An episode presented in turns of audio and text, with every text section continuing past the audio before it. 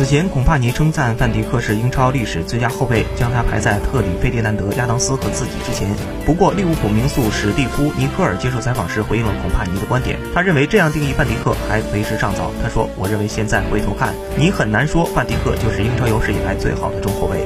问题是范迪克正处于生涯巅峰期，孔帕尼会格外关注他。不过，我们也要记住另外一件事儿：利物浦的防守原本有很明显的问题。”